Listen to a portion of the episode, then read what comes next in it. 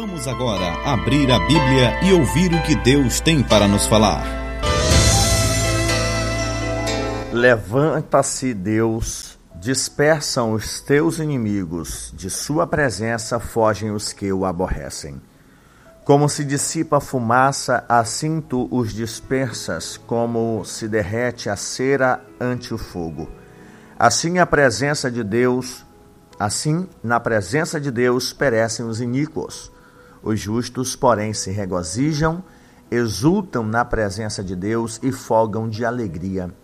Cantai a Deus, salmodiai o seu nome, exaltai o que, cavalga, que cavalga sobre as nuvens, perdão. Senhor é o seu nome, exultai diante dele. Pai dos órfãos e juiz das viúvas, é Deus em sua santa morada. Deus faz que o solitário more em família tira os cativos para a prosperidade, só os rebeldes habitam em terra estéril. Ao saíres, ó Deus, à frente do teu povo, ao avançares pelo deserto, tremeu a terra, também os céus gotejaram a presença de Deus. O próprio Sinai se abalou na presença de Deus, do Deus de Israel. Copiosa chuva derramaste, ó Deus, para a tua herança, quando já ela estava exausta, tu a restabeleceste. Aí habitou a tua grei, a tua bondade, ó Deus, fizeste provisão para os necessitados. O Senhor deu a palavra, grande é a falange das mensageiras das boas novas. Reis de exércitos fogem e fogem, a dona da casa reparte os despojos. Porque repousais entre os cercas, entre as cercas dos apriscos? As asas da pomba são cobertas de prata, cujas penas maiores têm um brilho têm um brilho flavo do ouro, quando todo-poderoso ali dispersa os reis, cai neve sobre o monte Zalmon. O monte de Deus é Baçã, serra de elevações é o monte de Baçã. Porque olhais com inveja, ó montes elevados, ó monte que Deus escolheu para a sua habitação, o Senhor habitará nele para sempre.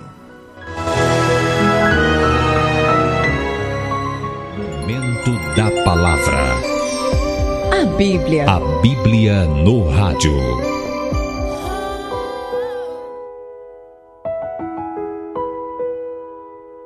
Meu querido ouvinte, nós fizemos a leitura de parte do Salmo 68. Nós lemos apenas até o versículo de número 16, uma vez que o salmo é composto por 35 versículos e por uma questão de tempo lemos apenas metade, mas a totalidade do Salmo 68 é a base da nossa meditação na manhã de hoje, do nosso devocional, onde, à luz do que escreve o salmista Davi, nós queremos meditar hoje sobre os efeitos da presença de Deus. Quando Deus está presente, algo acontece. Quando Deus está no ambiente, as coisas fluem, causam alguns efeitos pelo fato de ser o Todo-Poderoso que está ali. O Salmo 68 foi composto, composto, perdão, durante uma mudança, mas quem estava mudando não era uma pessoa, mas era a arca do testemunho. Possivelmente o pano de fundo histórico deste salmo está associado à narrativa de primeiro livro de Samuel, capítulo 4. Deus havia ordenado que a arca fosse construída para ficar dentro do tabernáculo, no lugar chamado Santo dos Santos. Mas, devido ao pecado dos filhos de Eli, que era o sumo sacerdote de Israel na época, Devido à negligência deste homem, a arca foi tomada pelos filisteus, que eram os arqui-inimigos de Israel. E ao ser devolvida, ela ficou na cidade de Kiriat Jearim. Quando nós olhamos para o texto da narrativa de Samuel, que vai aí até o capítulo 7, desde os dias da adolescência de Samuel até o início do reinado de Davi, em Jerusalém, cerca de 100 anos. Ao ser devolvida, ela está lá na cidade de Kiriat Jearim, né? E da adolescência de Samuel até que Davi começa a reinar em Jerusalém. E a primeira tentativa de levar a arca de Jerusalém, ela não teve sucesso, pois Davi primeiro havia preparado meio de transporte irregular, de acordo com a lei, que era para ela ser carregada sobre os ombros dos sacerdotes. E Davi manda construir um carro com bois. Isso não deu certo.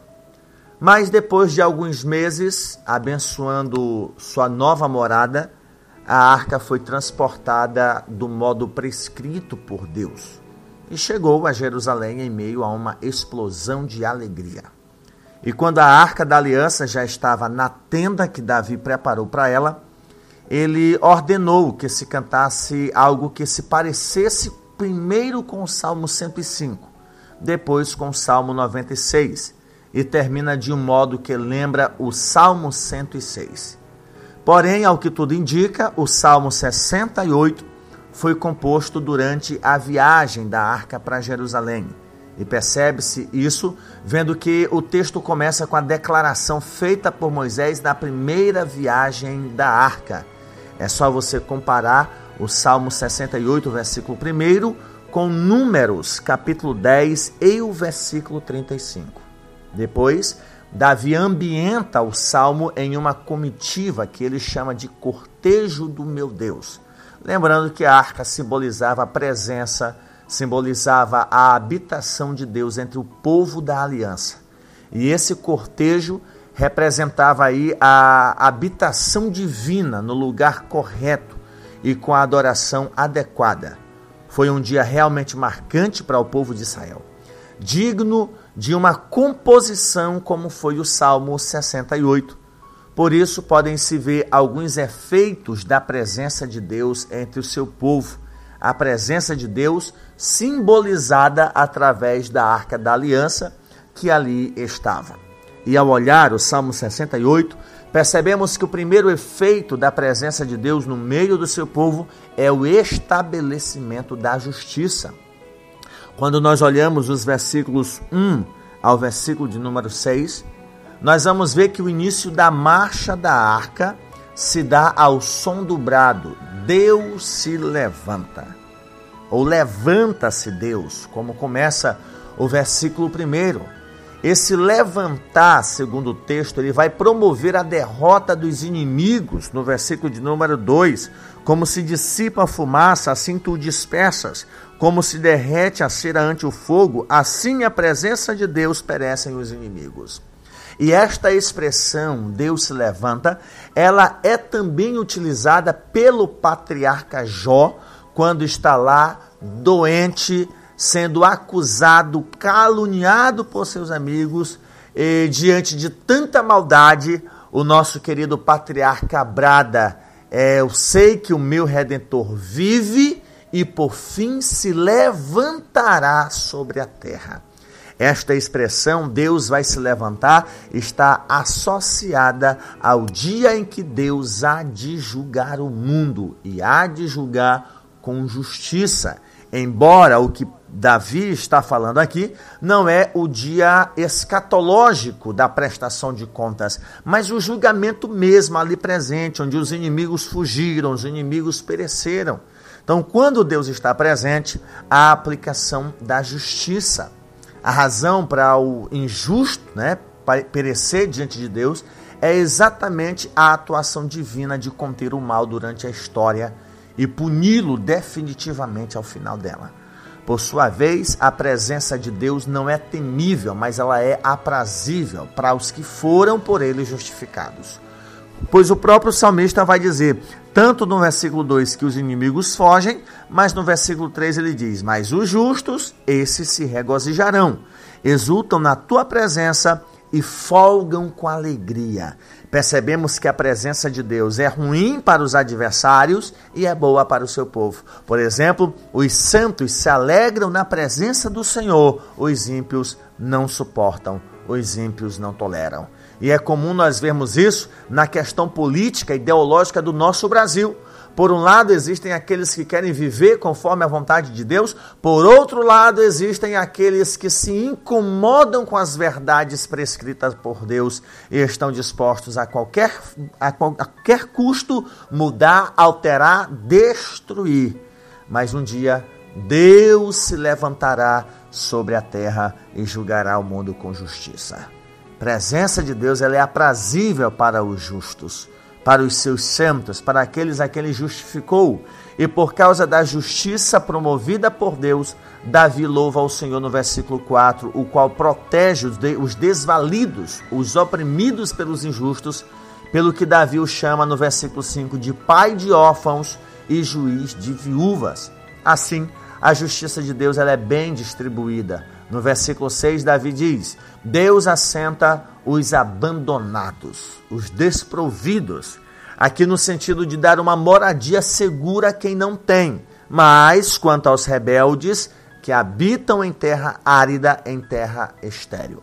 Portanto, meu querido ouvinte, um dos efeitos da presença de Deus é o estabelecimento da justiça.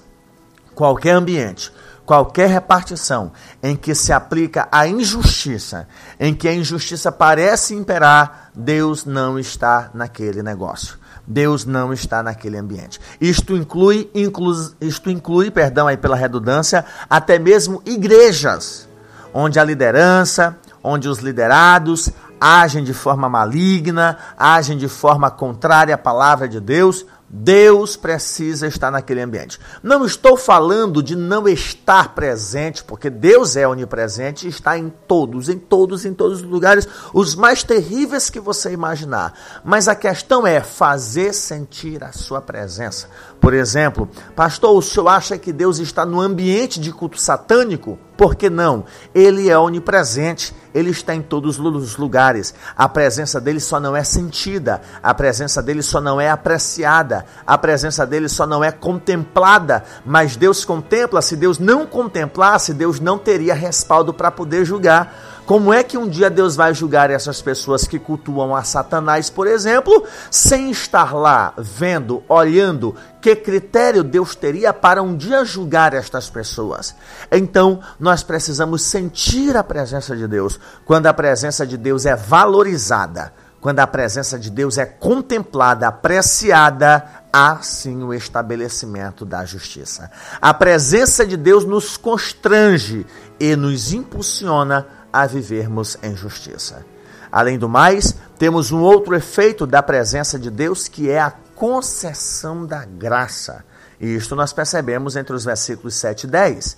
Davi, lembrando da jornada israelita no deserto seco, como ele vai dizer aqui no versículo de número 7, ele diz assim: Ao saíres, ó Deus, à frente do teu povo, ao avançares pelo deserto, Davi recorda da concessão do que era vital. Ele vai dizer no versículo 8: escorreram águas vindas da presença de Deus. Ou seja, para expressar o cuidado bondoso de Deus, Davi usa a figura de uma copiosa chuva vinda de Deus para matar a sede de Israel, que era herança do Senhor. Versículo 9 ele diz: Tu verteste, ó Deus, chuva abundante em tua herança. Quando ela estava exaurida ou exausta, tu afirmaste. Assim, o impossível aconteceu. Israel conseguiu habitar no deserto por quatro décadas, 40 anos. Suas frequentes murmurações, desde que deixaram o Egito, dez vezes em cerca de um ano. Então, Deus os abençoou, Deus os guardou, Deus providenciou o sustento necessário, porque Deus estava lá no meio do seu povo, através do tabernáculo que era estabelecido entre as tribos, mas também durante a jornada, a caminhada, a peregrinação, durante o dia, lá visivelmente em coluna de nuvem, durante a noite em coluna de fogo. O fato de Deus estar com seu povo no deserto, Deus concedia a sua graça, Deus concedia o seu favor. Não faltava faltava manar do céu, não faltava a dádiva do Senhor para que esse povo pudesse comer e suprir suas necessidades básicas. Quando Deus está presente, há a concessão da sua graça. A graça de Deus nos basta. Ainda outro efeito da presença de Deus, que é o anúncio da primazia divina Quando nós olhamos dos versículos 11 ao 16, do 21 ao 23, Davi recorda ainda da conquista da cidade, da terra de Canaã, por ordem de Deus, como ele diz no versículo 11: O Senhor deu a palavra, grande é a falange dos mensageiros das boas novas. O resultado foi a incrível vitória sobre os cananeus. Ele diz no versículo 12: Reis de exércitos fogem e continuam fugindo. O que vem a seguir é de difícil interpretação, que está no versículo 13, né? Mas parece que o salmista se refere ao enriquecimento dos israelitas à custa do despojo obtido nas vitórias promovidas por Deus. Pois Davi vai dizer aqui que as donas de casa repartem os despojos. Ou seja, nesses versículos do 11 ao 16, do 21 ao 23, Davi vai contar os feitos do Senhor Gente, quando a presença de Deus não é sentida, só se conta as desgraças, as moléstias, a, a, a, as coisas ruins. Mas quando Deus está presente, em meio às coisas ruins, contamos: eu estava mal, mas Deus estava presente. Eu estava doente, mas Deus esteve comigo. Eu estava devendo, estava desempregado, mas Deus me deu graça, Deus me sustentou. Deus me deu as devidas condições de pagar, cumprir com as minhas responsabilidades. Mas quando a presença de Deus não é sentida, só há murmuração, só há reclamação, só há maledicência. Mas quando a presença de Deus é sentida, nós nos lembramos daquilo que Deus fez. Davi não era vivo quando aconteceu a conquista de Canaã. A sua ancestral Raabe estava lá. Raabe é avó de, de Davi, é uma ancestral de Davi. Então nós temos um Davi que não viu essas coisas, no entanto ele conhecia e por isso ele conta, ou reconta, ele traz à memória daquele povo aquilo que de fato aconteceu. Então quando a presença de Deus é nítida, nós anunciamos a primazia, o cuidado, os prodígios de Deus em favor do seu povo. Por fim, um outro e último efeito da presença de Deus, se o tempo nos permitir falar e outro, é a salvação do seu povo. Os versículos 17 ao 23, ele vai falar do livramento das batalhas, das guerras. A próxima memória de Davi vem aí do período dos juízes, no qual Israel sofreu opressão na mão de, de, de povos vizinhos.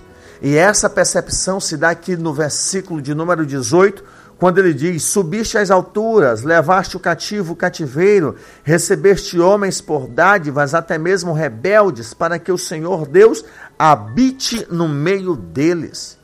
Aqui o salmista parece ter em mente a ordem de Débora, que era a juíza, ao general do exército Baraque, em seu cântico lá em Juízes 5, quando diz assim: Captura os teus cativos essa virada militar, vencer o povo que antes vencia e capturar quem antes era o autor de capturas, ela é atribuída a Deus. Foi Deus que levou cativo o cativeiro, ou levou cativo os cativos.